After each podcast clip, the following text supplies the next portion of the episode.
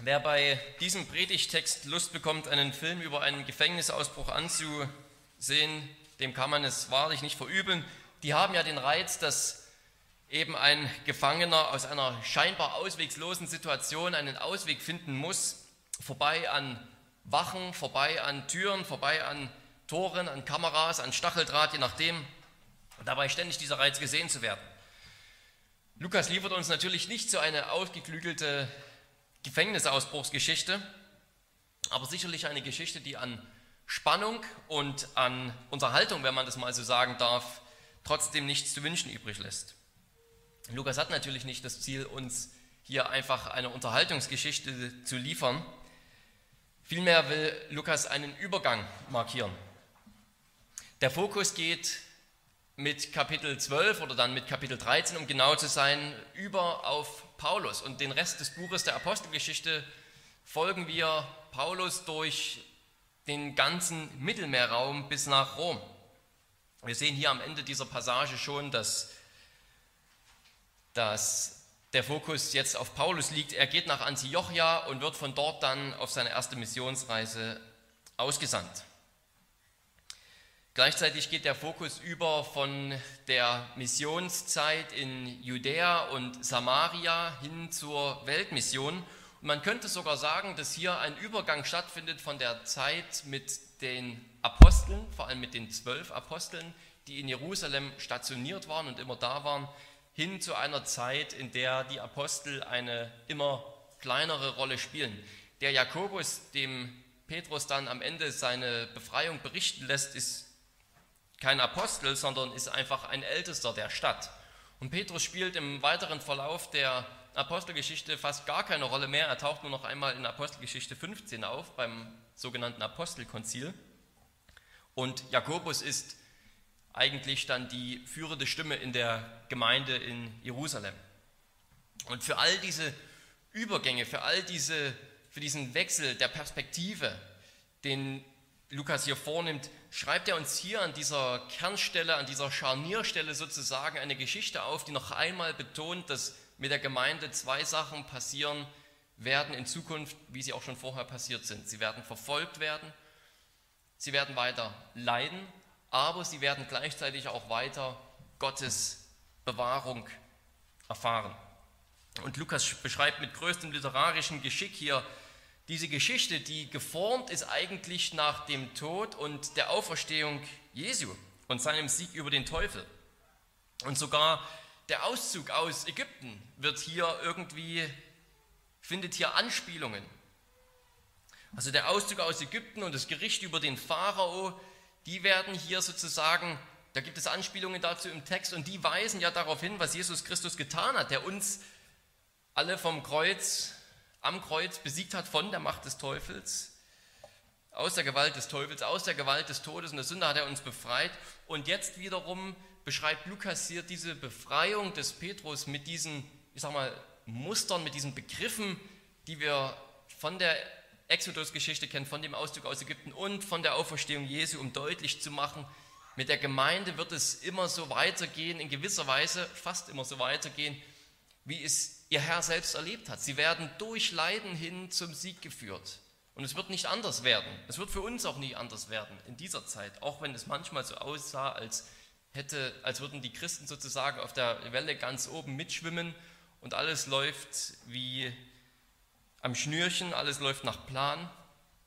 Nein, vielmehr wird es so sein, dass wir als Gemeinde uns immer darauf einstellen müssen, dass wir in einem geistlichen Krieg stehen, in einem Krieg, der sich eben schon manifestiert hat im Auszug aus Ägypten und der seinen Höhepunkt gefunden hat am Kreuz von Golgatha.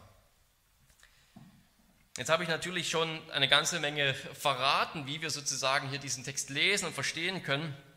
Lasst uns also hier einsteigen und diese Texte äh, erkennen und diese Elemente erkennen, durch die Lukas uns hier belehren will. Der erste Abschnitt, das ist ein souveräner Gefängnisausbruch, den Lukas uns hier beschreibt. König Herodes, der ist ganz frisch, ganz neu eingesetzt durch den Kaiser Caligula über die Gebiete von Judäa und Samaria und weitere Gebiete, ein relativ großes Königreich. Und Warum er Jakobus hinrichten lässt, das erfahren wir gar nicht erst.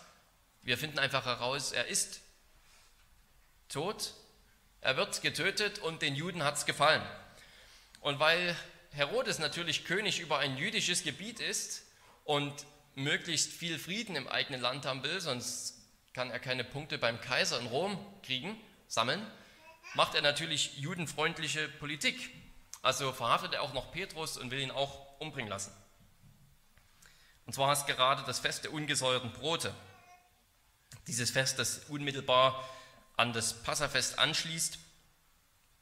Und hier sollten wir eigentlich natürlich schon aufmerksam werden beim ersten Lesen, dass hier das Fest der ungesäuerten Brote erwähnt wird. Denn wer wurde auch beim Passafest, beim Fest der ungesäuerten Brote verhaftet? Jesus selbst. Bei Jesus wollten die Juden damals noch eine, wollten die Juden es eben nicht darauf ankommen lassen, dass erst die ganze Festwoche, ähm, dass sie die ganze Festwoche abwarten müssen, sondern sie wollten ihn noch schnell vor dem Fest hinrichten lassen. Und bei Jesus war es dann eben auch so, sie haben ihn festgenommen und noch schnell, bevor dann die Festwoche anfängt, ihn hinrichten lassen vor dem Sabbat und darauf folgenden Woche. Hier gelingt es nicht ganz so. Petrus wird verhaftet in dieser Woche irgendwo und Herodes will warten, bis eben diese Festwoche der Juden vorbei ist. Hinterher wird er hingerichtet.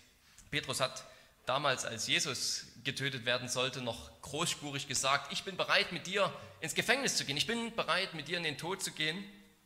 Und ihr wisst alle, wie das ausging. Jesus ging in den Tod und Petrus hat ihn verleugnet. Petrus ist weggerannt, hat Jesus verraten und ist nun hier einige Jahre später, vielleicht ein anderthalbes Jahrzehnt, in einer ähnlichen Situation. Wieder zum Fest, bei dem sein Herr getötet wurde, ist er im Gefängnis. Diesmal ist er treu, er verleugnet nicht, dass er Jesus angehört, sondern er wird ohne weiteres einfach in den Kerker geworfen. Petrus und andere Apostel, für die ist das fast schon nichts Neues mehr. Zu diesem Zeitpunkt kann man sagen, sie wurden schon mehrfach in Gefängnisse gesteckt, sie wurden schon mehrfach geschlagen, ausgepeitscht, verspottet. Aber es gibt natürlich nie eine Garantie, dass Gott das wieder und wieder macht. Wir sehen das bei Jakobus. Jakobus ist tot. Er, hat, er wurde nicht von Gott gerettet. Sogar wurde Petrus schon einmal von einem Engel befreit. Hier ist es jetzt so, dass Jakobus bereits tot ist und Petrus, der sitzt unter starker Bewachung. Es ist eine Nachtschicht von 16 Personen eingeteilt, also vier Einheiten aus je vier Soldaten für die Nachtschicht. Also die haben sich aller zwei Stunden abwechseln können, sodass es wirklich keine Ausrede gab, dass Petrus entkommt. Deswegen werden die römischen Soldaten dann auch hingerichtet. Die mussten immer nur zwei Stunden aushalten, dann wurden sie von der nächsten Einheit abgelöst. Und hier sehen wir, dass Gott es manchmal, wenn er hilft, das ist in unserem Leben genauso wie bei Petrus, bis auf die letzte Sekunde ankommen lässt. Alles deutet darauf hin, dass Gott hier erst in letzter Sekunde eingegriffen hat. Denn wir erfahren ja in Vers 6, dass es die Nacht war, als Herodes Petrus vorführen lassen wollte. Es ist also gut möglich, dass Petrus schon sechs Tage im Gefängnis sitzt und es ist nichts passiert.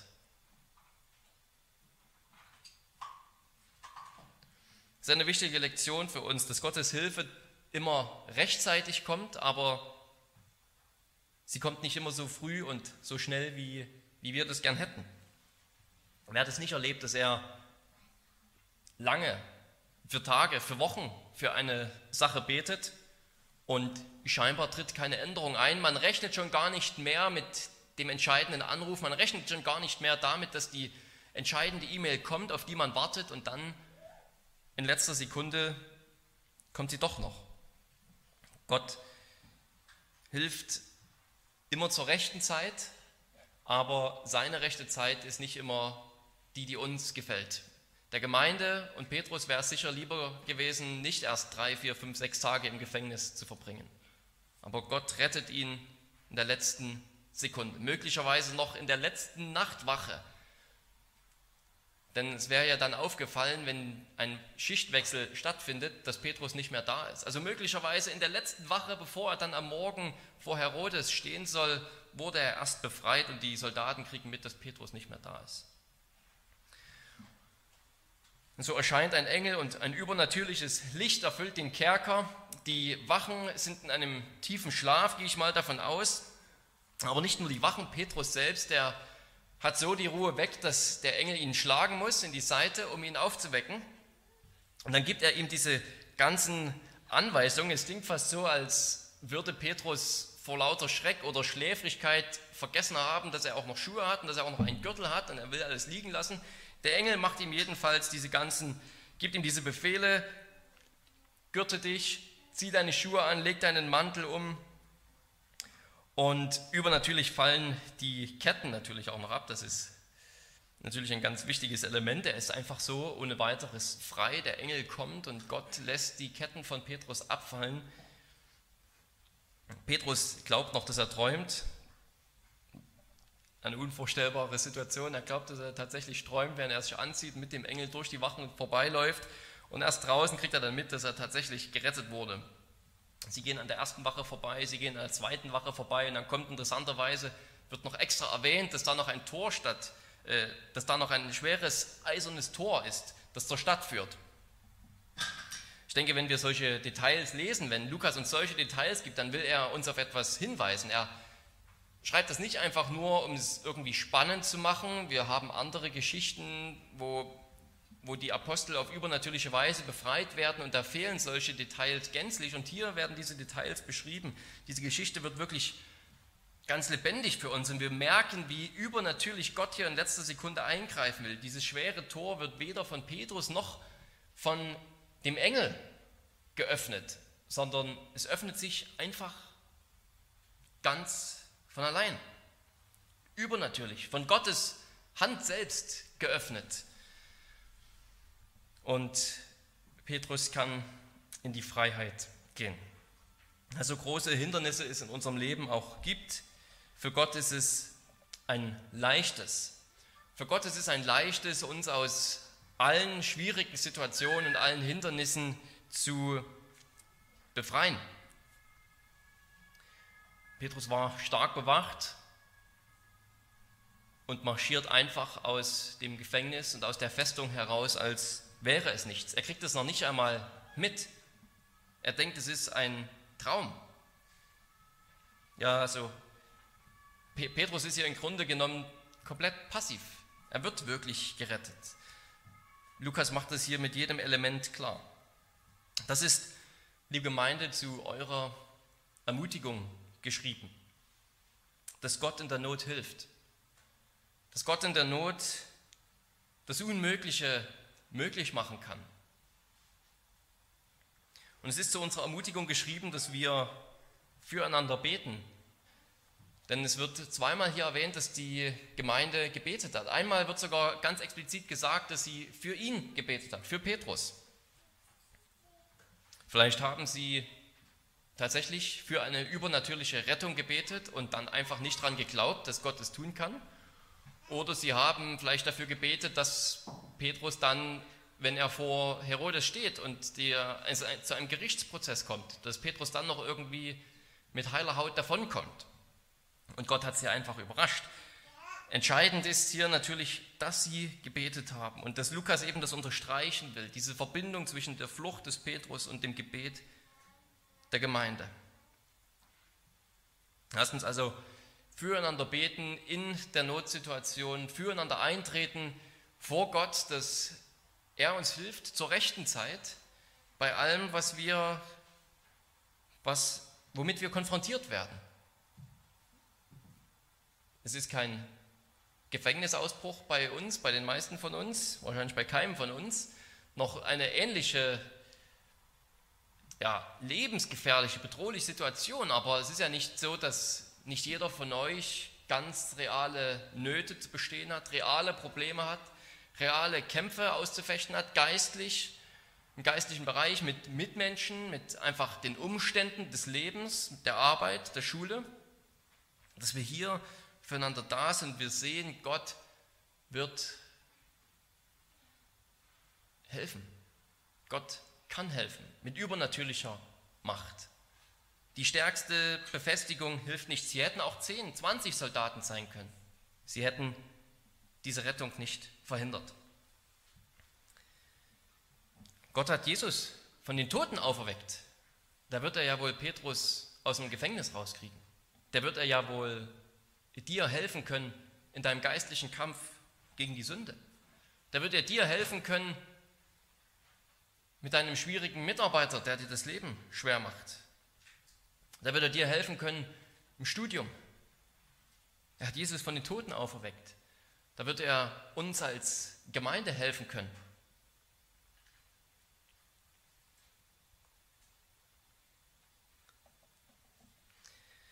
Ja, die Totenauferstehung, sie ist eben genau das Muster, nach dem diese Geschichte hier erzählt wird. Vielleicht ist diese unüberwindbare Tür, die sich wie von selbst öffnet, sogar eine kleine Anspielung auf den Stein, von dem die Frauen sich gefragt haben, wer wird ihn uns wegrollen? Und sie kommen zum Grab und er ist einfach schon weggerollt. Ich weiß nicht, ob das vielleicht zu viel ist, in diesen Text hineinzulesen, aber wir sehen hier ganz eindeutige Muster. Denn was macht Petrus, als er zu sich gekommen ist und merkt, okay, ich bin tatsächlich frei? Erstens, er geht, zu den, er geht zur Gemeinschaft der Gläubigen, die alle an einem Ort versammelt sind. Er begegnet dort zuerst einer Frau. Die Frau sagt es den Gläubigen, dass Petrus da ist, aber sie glauben es nicht. Sie erklären die Frau dann sogar noch für verrückt. Und erst als sie Petrus leibhaftig vor sich stehen, glauben sie und sind ganz außer sich. Läuft es nicht komplett nach dem Schema der Auferstehung ab, dass Jesus von den Toten aufersteht, sich Frauen zeigt, die Jünger den Frauen nicht glauben. Sie sagen sogar in Lukas 24, dass die Rede der Frauen ihnen wie Geschwätz erschien und sie glaubten ihn nicht. Und was sagen hier die Jünger zu Rode? Du bist verrückt. Da steht vielleicht sein Engel draußen, irgendwie sein Doppelgänger. Schutzengel, die wurden auch manchmal da als Doppelgänger angesehen. Das ist eine schwierige Sache, keine Ahnung genau, was sie hier meinen. Ähm, aber quasi alles ist möglich, nur dass Petrus selbst da draußen steht, das hast du dir ausgedacht, Rode. Das ist ja Wahnsinn. Und sie bestätigt es, sie verteidigt es, aber man glaubt ihr nicht. Manche Dinge scheinen sich einfach nie zu ändern. Auch nicht der Kleinglaube, mit dem wir häufig zu kämpfen haben, wenn Gott dann eingreift, wenn er etwas Gutes in unserem Leben tut und wir denken, ja, ist das wirklich so? Kann Gott das getan haben? Kommt es von Gott?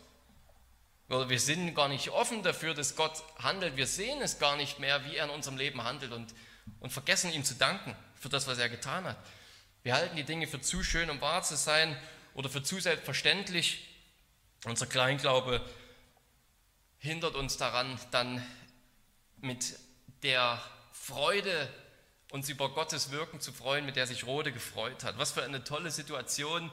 Petrus klopft, wahrscheinlich fragt Rode, wer da ist, und er sagt Petrus, und sie erkennt die Stimme und vor Freude überwältigt, vor Freude überwältigt läuft sie wieder hin und lässt Petrus direkt draußen vor der Tür stehen, macht die Tür nicht auf Drinnen diskutieren die Gläubigen weiter und Petrus steht draußen und klopft und sagt, lasst mich rein. Er kommt gerade aus dem Gefängnis, wahrscheinlich Riesengefahr und steht draußen vor der Tür der Gläubigen und klopft und sie diskutieren drinnen, ob er wirklich draußen stehen kann. Was für eine Ironie, dass das schwere Eisentor sich wie von selbst geöffnet hat und die Tür zur Gemeinschaft der Gläubigen bleibt zu. Aber was sich eben auch nicht ändert, neben unserem Kleinglauben, ist dass in Gottes Reich keiner übersehen wird, dass in Gottes Reich gerade die willkommen geheißen sind, für die wir Menschen häufig wenig oder nichts übrig haben. Wir haben das bei der Auferstehung Jesu gesehen. Er offenbart sich zuerst Frauen, deren Zeugnis in der damaligen Zeit nichts gegolten hat. Zumindest vor Gericht hatte ihre, ihr Zeugnis keinen Wert. Und auch die Jünger können ihrem Zeugnis nicht glauben. So ist es hier eine, eine Sklavin, eine Frau, eine junge, eine junge Sklavin. Sie weiß, dass Petrus lebt, aber ihr glaubt man nicht. Gott will, Gott hat es so eingerichtet, dass er sich gerade hier zuerst dieser, dass Petrus sich gerade zuerst dieser Rote zeigt. Die, deren Meinung kein, kein interessiert, deren Wort kein Gewicht hat, deren Ansichten irgendwie immer komisch sind, deren sozialer Stand irgendwie fragwürdig ist, ein bisschen unter unserem Niveau, die sind in Gottes Reich willkommen. Genau solche will Jesus bei sich haben, genau solche lädt er ein. Es ist eben genau diese Umkehrung, die Lukas von Anfang an in, in seinem Evangelium und in der Apostelgeschichte verfolgt, dass die, die schwach sind, die Außenseiter sind, dass die willkommen sind, die eingeladen werden und die, die sich für stark halten, die werden gedemütigt. Ja, so viel zu diesen offensichtlichen Parallelen hier zur Auferstehung Jesu. Aber es gibt eben auch, wie ich schon erwähnt habe, diese Parallelen zum Auszug aus Ägypten.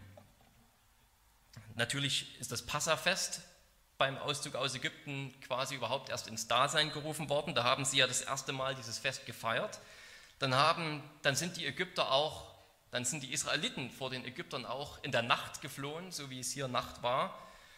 Und als der Engel sagt, dass Petrus sich die, den gürten soll und die Sandalen anziehen soll, ist es gut möglich, dass auch das eine Anspielung auf den Auszug aus Ägypten ist. Denn Mose hat explizit Vorschriften gemacht, wie die Israeliten das Passa-Lamm essen sollen. Und er sagt, eure Lenden sollen umgürtet sein und eure Schuhe angezogen und euren Stab in eurer Hand. Und jetzt sagt der Engel zu Petrus, gürte dich und zieh deine Schuhe an. Du gehst heraus in die Freiheit. Besonders interessant ist es dann, das könnte man jetzt vielleicht noch irgendwie unter einer zufälligen Parallele äh, verbuchen, weiß ich nicht, aber es ist nochmal besonders interessant, wenn dann Petrus selbst zu Wort kommt in Vers 11 und in Vers 17.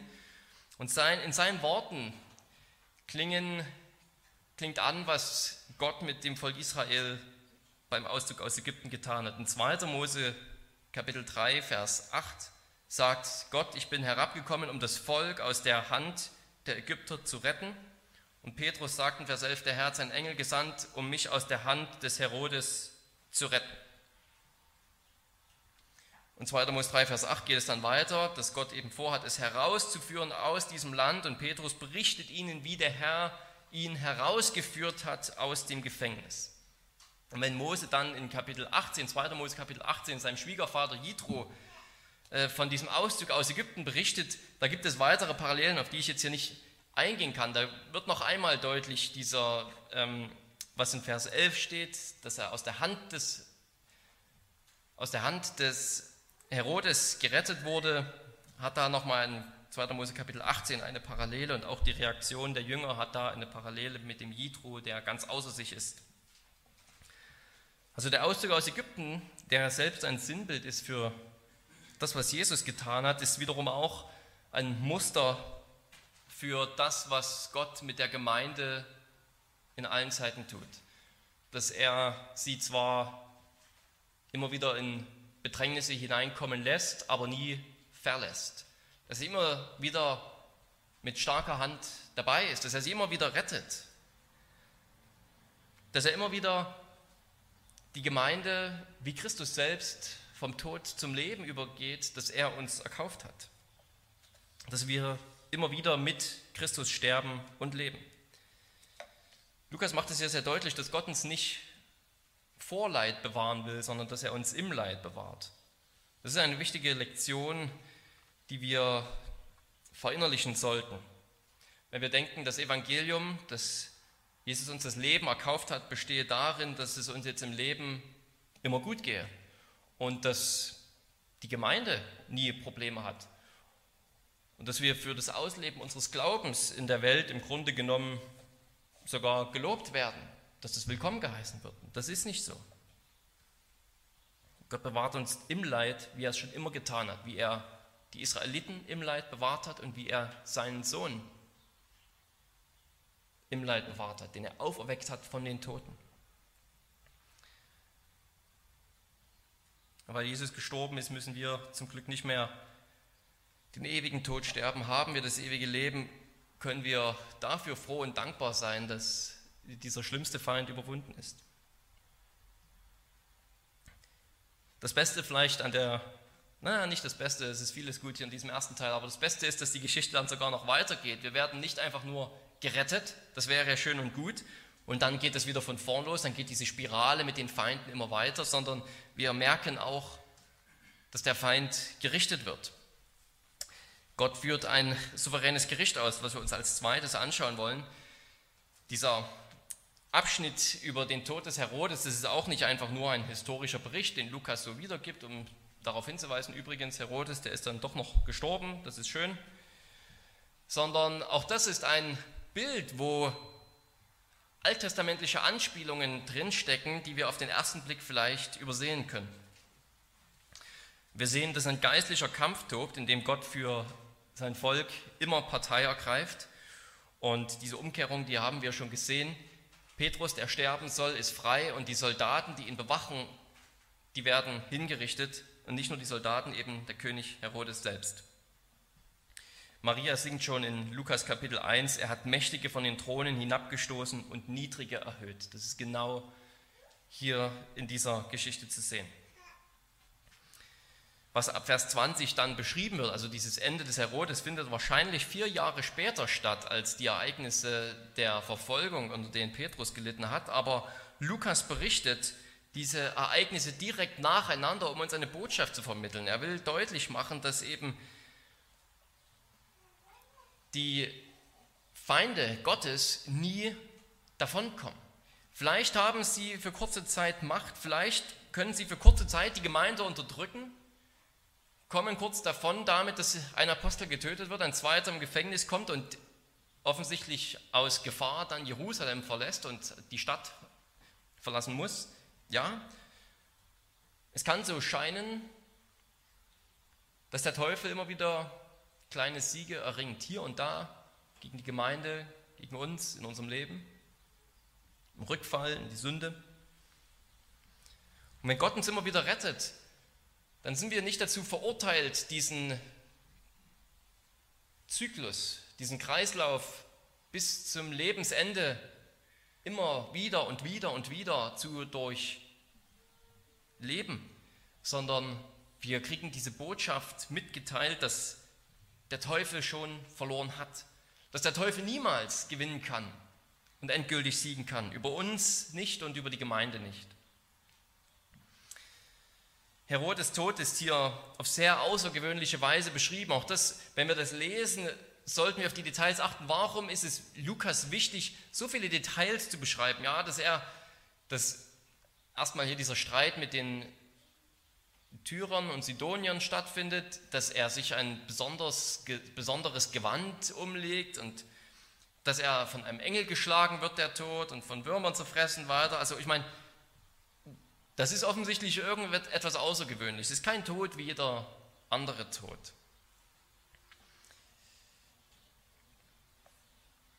Wieder sendet hier der Herr einen Engel das ist nochmal das gleiche Wort wie auch schon bei der Befreiung des Petrus. Da musste der Engel Petrus schlagen, damit der aufweckt. Und hier schlägt Petrus den Herodes, damit er stirbt. Auch das ist diese Umkehrung, wunderbar beschrieben von Lukas. Und dass Herodes königlich begleitet ist und auf einem Königsthron sitzt, klingt vielleicht an sich erstmal unspektakulär, aber es gibt interessante Parallelen im Alten Testament, zum Beispiel in Hesekiel 28. Da geht es darum, wie der König von Tyrus das Volk Gottes unterdrückt. Es geht sogar darum, dass er, sich, äh, dass er ihnen auch die Nahrung ähm, nicht zukommen lässt. Äh, also ein sehr interessantes Kapitel mit einigen Parallelen. Und da heißt es dann Hesekiel Kapitel 28, Vers 2, weil dein Herz hoch hinaus will und du sagst, Gott bin ich, den Wohnsitz der Götter bewohne ich, während du doch nur ein Mensch bist und nicht Gott. Und Vers 9 heißt es weiter, wirst du dann angesichts deiner Mörder auch sagen, Gott bin ich, während du doch nur ein Mensch bist und nicht Gott? Und Jesaja, in Jesaja 14 hält Gott Gericht über den König von Babylon, der auch das Volk Israel unterdrückt hat. Und da heißt es, in den Sheol hinabgestürzt, in das Totenreich hinabgestürzt ist deine Macht und der Klang deiner Harfen. Maden sind dir zum Lager geworden und Würmer sind deine Decke. Also lebendig zerfallen, lebendig kompostiert. Herodes wird hier mit den Feinden des Volkes Gottes, mit den großen Feinden des Volkes Gottes auf eine Linie gestellt.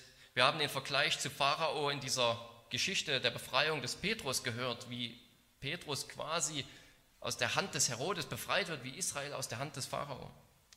Wir haben hier Anspielungen auf den König von Babel, Anspielungen auf den König von Tyros, die alle zwei Dinge gemeinsam hatten. Erstens, dass sie das Volk Gottes unterdrückt haben und zweitens, dass ihre Hybris kein Ende kennt und sie sich Gott gleich machen, dass sie sich göttliche Macht und Ehre zuschreiben oder zuschreiben lassen. Sie sind eine Manifestation des Teufels, der die Gemeinde unterdrücken will und der Jesus Christus selbst angegriffen hat. Jesus hat sich von ihm besiegen lassen. Jesus hat sich von ihm überwinden lassen, damit Petrus letzten Endes das Leben hat und wir mit ihm. Auch der Teufel selbst will sich ja Gott gleich machen. Er sagt zu Jesus, bete mich an, dann sind dir, gehören dir die Reiche der Welt. Leiden, auferstehen und hier auch noch dann der Sieg über die Feinde, das war das Leben Jesu. Und jetzt geht die Gemeinde durch dieses gleiche Muster. Es ist übrigens überhaupt interessant, dass hier sozusagen die Linie des Herodes nicht ein Ende findet, aber zumindest einen herben Rückschlag erfährt.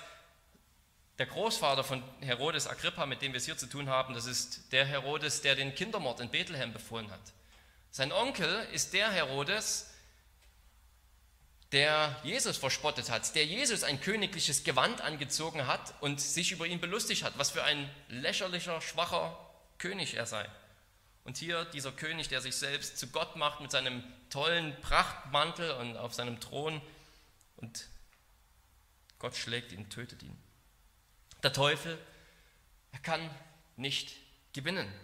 Christus hat den Sieg errungen, er beschützt seine Gemeinde. Immer wieder ist unser geistlicher Kampf persönlich und als Gemeinde ein Angriff des Teufels, aber immer wieder wird Jesus uns herausführen weil er selbst von den Toten heraufgeführt wurde und die Macht des Teufels vernichtet hat. Den vernichtet hat, der die Macht über den Tod hat, heißt es in Hebräer.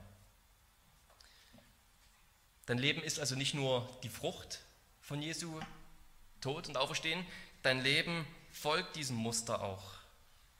Wie Jesus geistlich aufweckt wurde und uns damit ein für alle Mal zu Gottes Volk gemacht hat, so werden wir aber nun als dieses Volk Gottes auch immer wieder vom Teufel angegriffen. Aber er ist besiegt. Und wenn die Gemeinde hier in dieser Apostelgeschichte und heute weiter leidet